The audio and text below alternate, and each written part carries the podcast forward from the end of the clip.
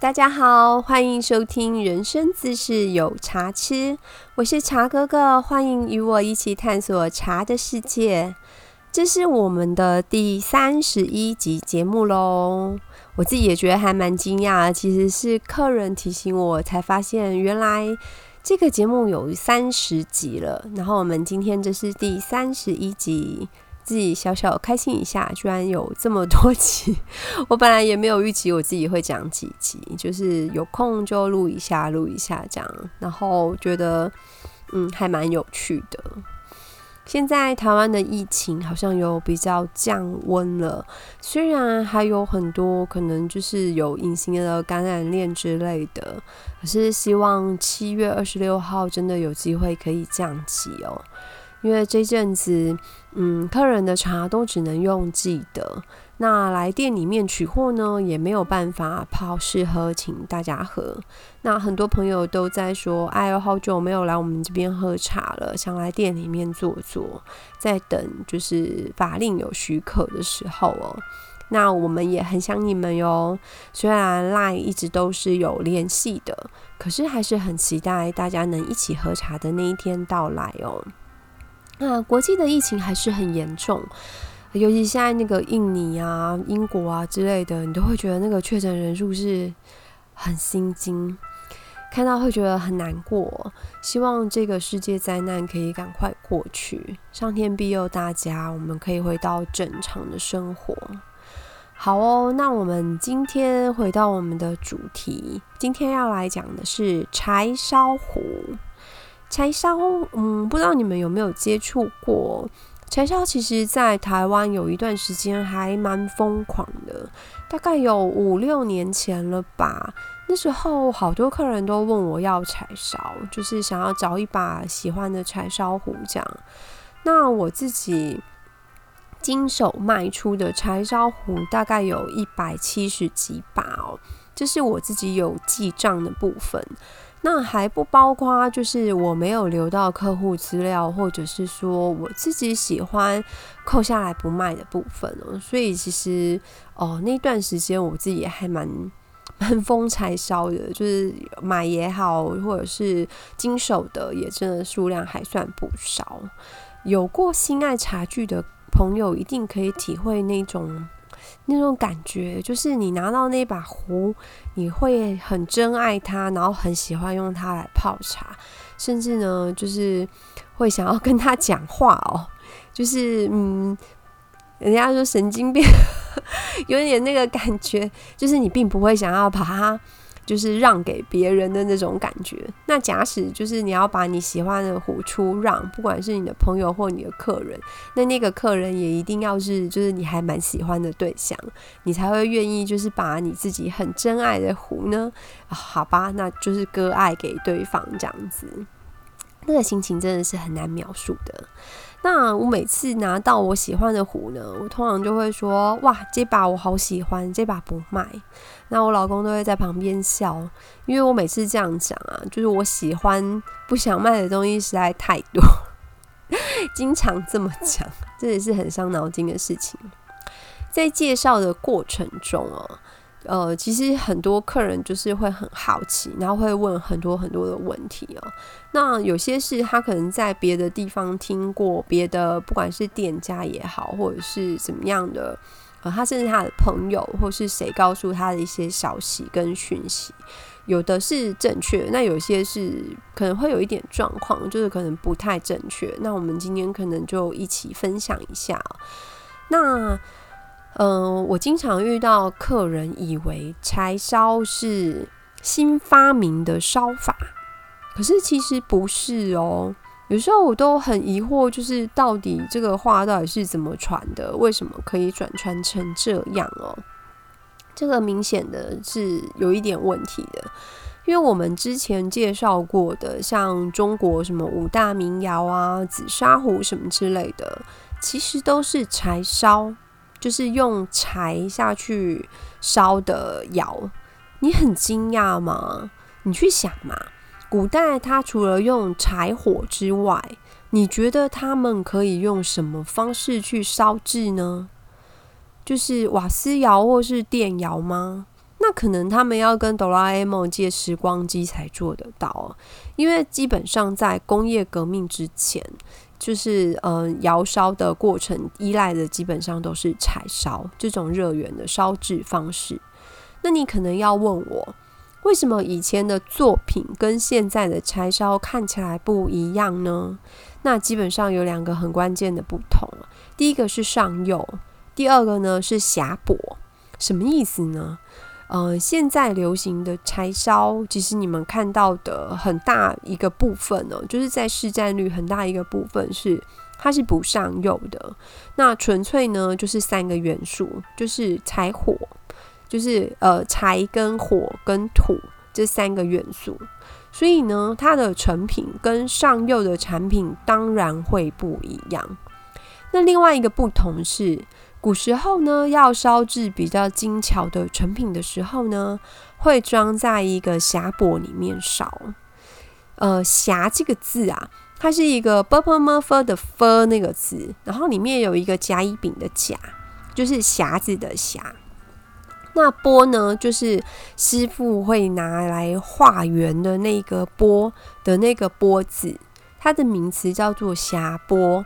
那也有一个称呼叫它叫匣子，匣钵跟匣子都是称呼它的方式哦。它其实呃描述上呢，它是一种耐火的材质做成的，有一点类似就是呃盒子这样子的概念。然后呢，这个东西有大的也有小的。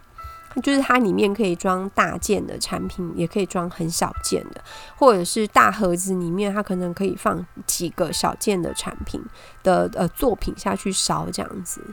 那古代先民呢，发现了就是耐火的材料，并利用耐火的材料呢制作成匣钵，这是为了烧制陶瓷器的时候呢，防止气体。及就是有害的物质，它对于胚体呀，或者是釉的那个釉面的破坏跟污损，他们不希望它上面留下任何的，比如说窑灰啊，或者是就是呃釉类之类的东西，会破坏到它的那个无瑕的那个状态。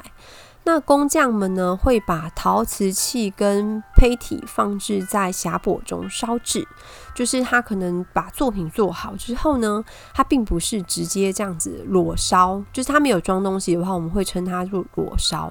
它是会把它放在这个我们刚刚说的匣钵里面，就好像装在一个盒子里面，然后下去烧制。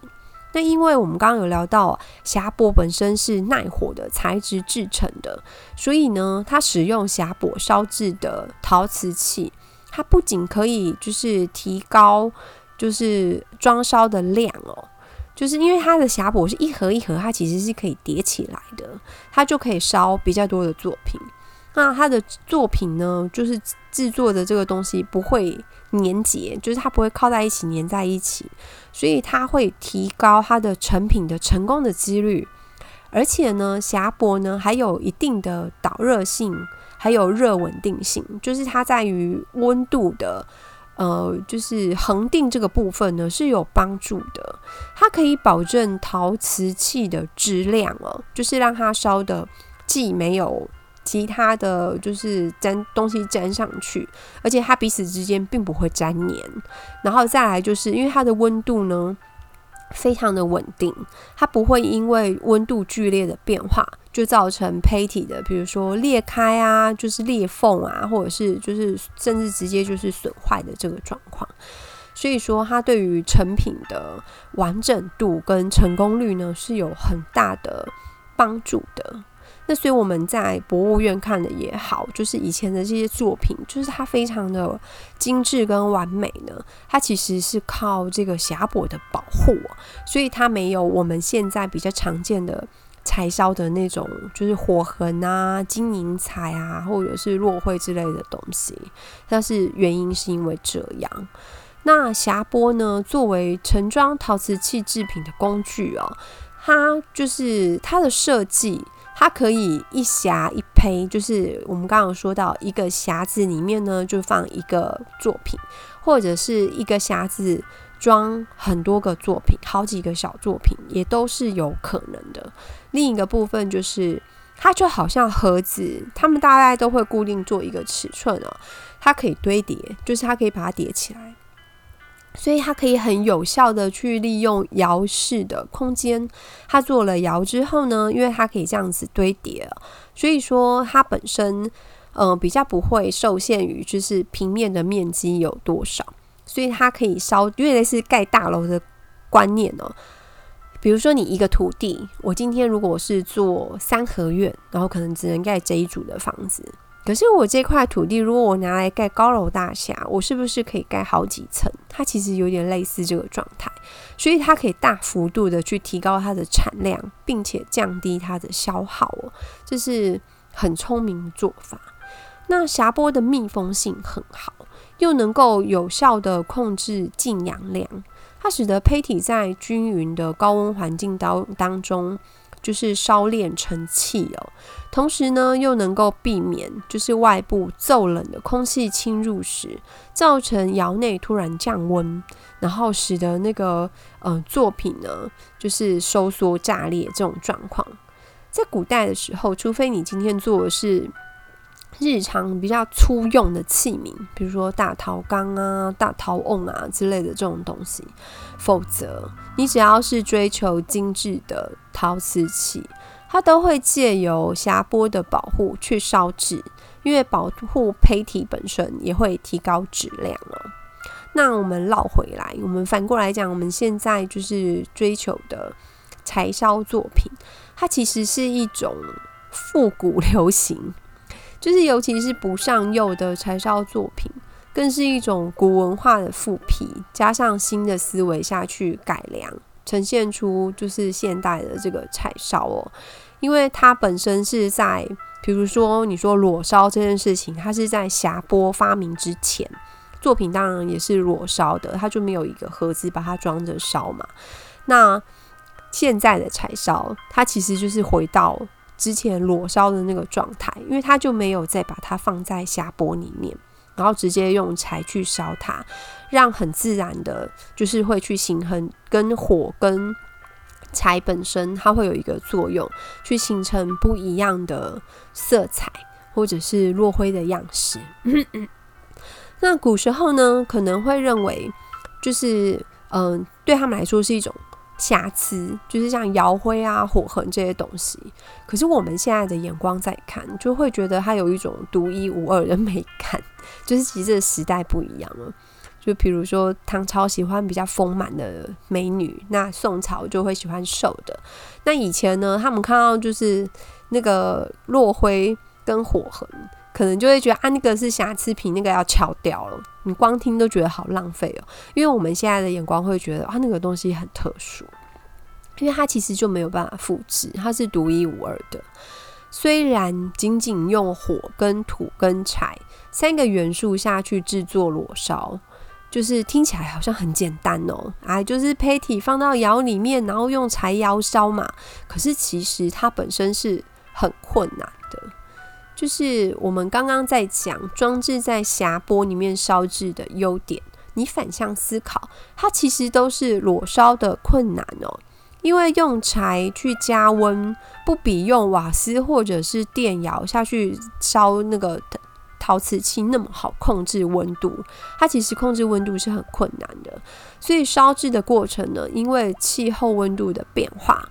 而造成的窑温变化，它也很复杂，就是比如说一年四季啊，然后今天的风向啊、温度啊之类的，它都会影响哦。就是所有的元素，它都会影响到，就是这一窑成不成功。那尤其是温度的变化，它也是胚体损坏的很大的一个变数。因为之前有听一个老师说，就是他最初在烧。就是柴烧的时候，因为心急想要看那个成品哦，所以他一直在等开窑这件事情。没想到就是假金龙破啊，就是那个温度变化其实没有掌握的很好，反而就是太早打开了。然后发现里面的很多作品，它就是裂掉，就坏掉了。那真的大家都觉得很可惜，因为那个落灰跟金银彩都很漂亮。后来他干脆就是烧完窑结束之后，就跟太太去玩，就是去旅行，去玩个一个礼拜回来之后再来开窑，他反而成功率比较高，因为。他大概知道，就是气温的变化跟窑温的下降，大概什么时候会回到一个就是平衡的那个状态。其实到那个时候再开窑是最适合的，而不是还在里面有热，可是外面已经降温的时候急着去开它。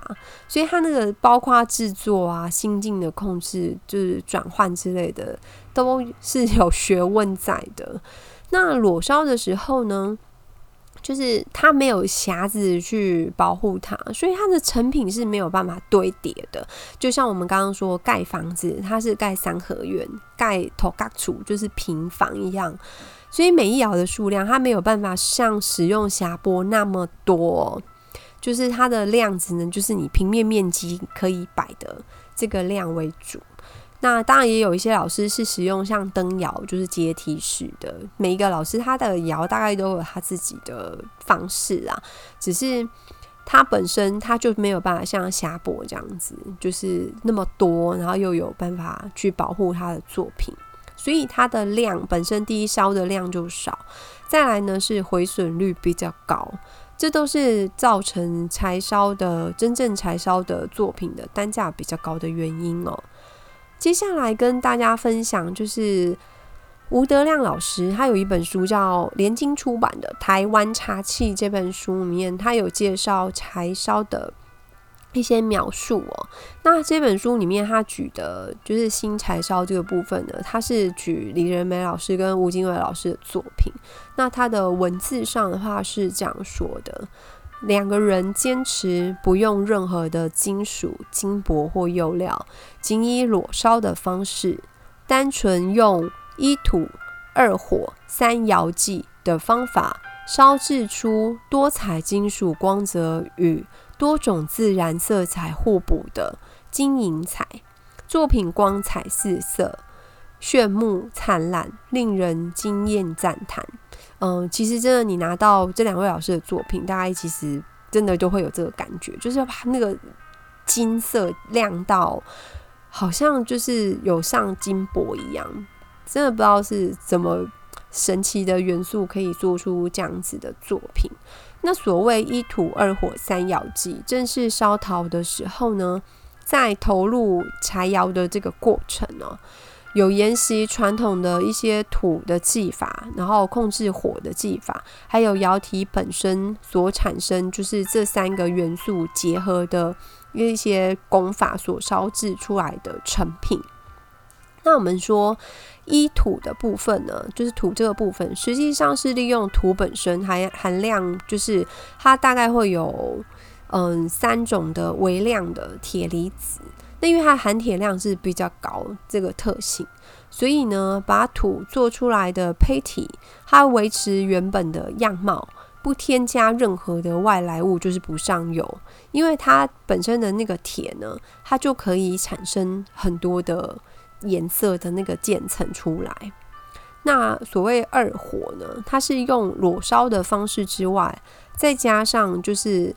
火，它其实他们好像说，好像说火可以有五种，就是因为温度所产生的那个火焰哦，会有不一样的呈现。那根据火的不同呢，来呈现陶土面对铁质就是互动所烧出来的那个不同的质感。所以它身上的那个霞彩真的就是很特殊，而且每一个都不一样。那烧窑的火焰根据温度的高低不同。他刚刚讲到的五种火，它有分明亮、明黄、红、暗红跟橘红这五种火。不同的火候可以使土里面的铁离子产生不同的火药度哦，成品就会形成许多随机的五彩斑斓的表面。那所谓三窑技这个部分呢，就是嗯功法，它指的是烧法的技术哦。那像吴金伟老师是将作品的柴烧烧好到退窑，他一次的时间前后好像会到十二天左右。因为其实也有别的老师，嗯，就是会有他们不一样的心法。那因为刚好在就是资料上面，吴金伟老师在这个部分是讲比较详细的，所以我借此跟大家做一个举例的分享。他光烧窑大概就烧了快九十个小时。那这个当中呢是不能停止，就是要就是呃固定的节奏要去投柴，所以要轮班，就是不眠不休，就是不断的这样子去固窑，让它可以持续。就是去做烧窑这个动作，那温度它本身到一千两百四十度的燃烧点的时候，它其实就很容易在作品的表面会呈现起泡的这个状况状况。可是他们还是会在升温哦，因为柴烧的温度大概超过一千两百五十度，它才可以有办法出现那个金属般的那个色泽的彩度。所以说，它就算烧了数百窑。每一窑的环境虽然位置是一样，可是因为天候不同、季节不同，所赋予空气中的氧含量不一样。那在操作的时候，会因为这些变化的大地元素去改变，就是作品呈现的状态。所以。他柴烧的技巧跟功法都很复杂，那每一个老师其实都会有他们自己的心得，因为都是不断的尝试跟不断的经验累积出来的东西，就是那是一个没刚吗？就是有类似他们的心法跟独门绝技的这个状况。那台湾的柴烧老师很多，也有很多很精彩的产品，呃，应该说作品。那有的有上釉，有的没有。那不管是烧哪一种形态的作品，其实老师们通常会在土跟柴跟窑的技巧方面都有他自己的独门秘方哦。从炼土开始，老师们其实就多半有他自己土的配方跟比例。那我自己会一直有一个感觉，是我我自己会认为。柴烧壶泡茶好不好喝？我觉得跟土质，就是它原始挑的这个土质，会还有还蛮大的关联。因为有的老师可能是用陶土，有的是陶混瓷，然后有的甚至有些是用所谓的原矿土，所以其实它甚至还有就是用不一样的各种土的比例下去炼土，炼到可以用的。因为其实会觉得那真的是他们的算是嗯。秘方吗？就是以台语说叫什么“刚哦几点挂”，就是他们的秘诀的这个部分。我发现有的老师的壶，他可以把茶汤表现的非常好，就真的是拿他的壶泡什么茶，几乎都是会有加分的这种作用，泡什么茶都很好喝。可是也有就是普通，或者是。就是也没有加到分数的，所以我觉得不可一概而论吧，你还是要就壶论壶这样子。那之前网络上有紫砂壶的拥护者跟柴烧壶的拥护者比战哦，诶，我倒是觉得可以回归到壶本身，就是其实我不太喜欢就是跟人家就是嗯，不管是争啊或者是比战啊这个部分，因为其实每个人的切入点都很主观。就是你手上也许有一把很棒的柴烧壶，然后你会对那把柴烧壶的印象非常好，可是你却无法为所有的柴烧壶背书哦。那一样的，也许你有一把很棒的紫砂壶，可是你不能保证所有的紫砂壶都有这个效果，所以还是建议回归到就是你那一把壶的本身，而不是只是很。就是很大范围去画一个圈，就是紫砂壶就是怎么样，柴烧壶就是怎么样。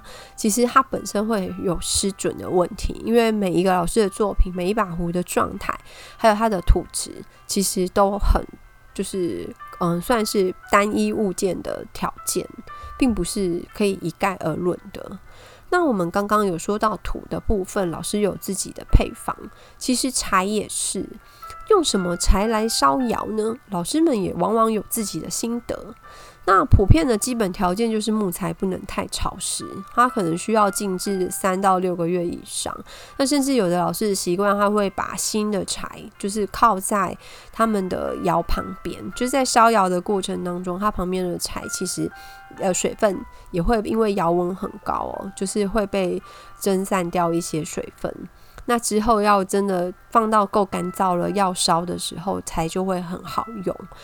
所以说他们也不是真的那么简单，就是你拿柴来，然后就可以烧窑这么容易的状态。可以用来做柴烧的那个新柴的种类不少，就很多很多种啊，什么樟树啊、龙眼啊、荔枝木啊、莲雾啊，或者甚至有一些就是废弃的木材，就是有些老师就会来拿来用。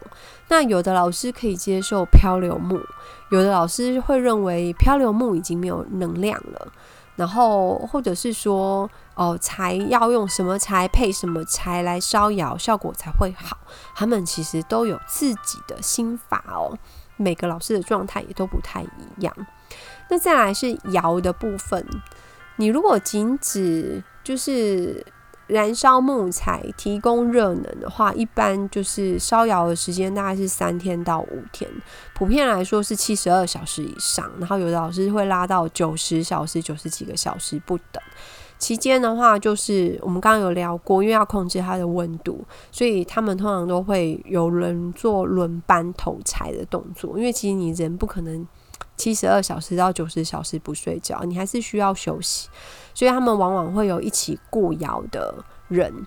那有些是他们有自己的窑，有有些老师他们会合起来一起做柴烧，就是一起烧一窑。那他们可能就还会排班，就是轮流过那个火这样子。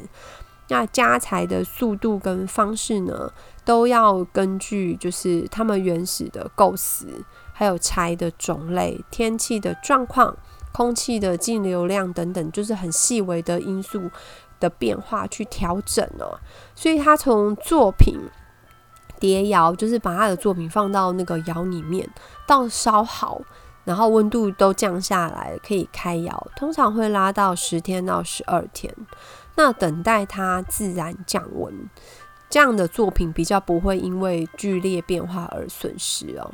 那老师们对于窑的设计也往往有自己的想法跟做法，这个也都还蛮蛮个人的。有些人觉得这样对，有些人觉得这样对。它虽然有一个原则跟一个大的方向可以依循，可是每一个人他们在做的调整，其实也都还是属于比较独特的这个部分。再来聊聊落灰这个东西，柴烧。就是在烧窑的时候呢，它完全燃烧的那个灰烬很轻，让空气就是随着热气这样子飘散。那当温度达到一千两百度、一千两百五十度的时候呢，那个木木灰啊，开始就是有点类似什么说融化气化的那个状态，就是它变得好轻。它会飘到作品上面。那木灰当中的话，它的成分会跟陶土相作用而形成釉，但然后去呈现不同的色彩变化。那这种方式形成的釉的话，它们通称为自然落灰釉。那自然落灰釉乍看就是其实不太起眼，甚至我之前有收过那个作品，很像堆叠了鸟屎，就真的很像哦。然后可是呢？你看久了之后，你会发现它有一个很粗犷、很古朴的那个感觉，而且你会越看越耐看。它其实会有这个特色，而且每一件都不一样。就是你今天就算你很厉害的一个老师，你想要烧一模一样的东西，其实也未必烧得出来。它它的那身上的火痕，跟它的落灰，跟它的金银彩，它就是不一样，就是天生的独一无二。这是柴烧作品的迷人之处。每一个都是独一无二的。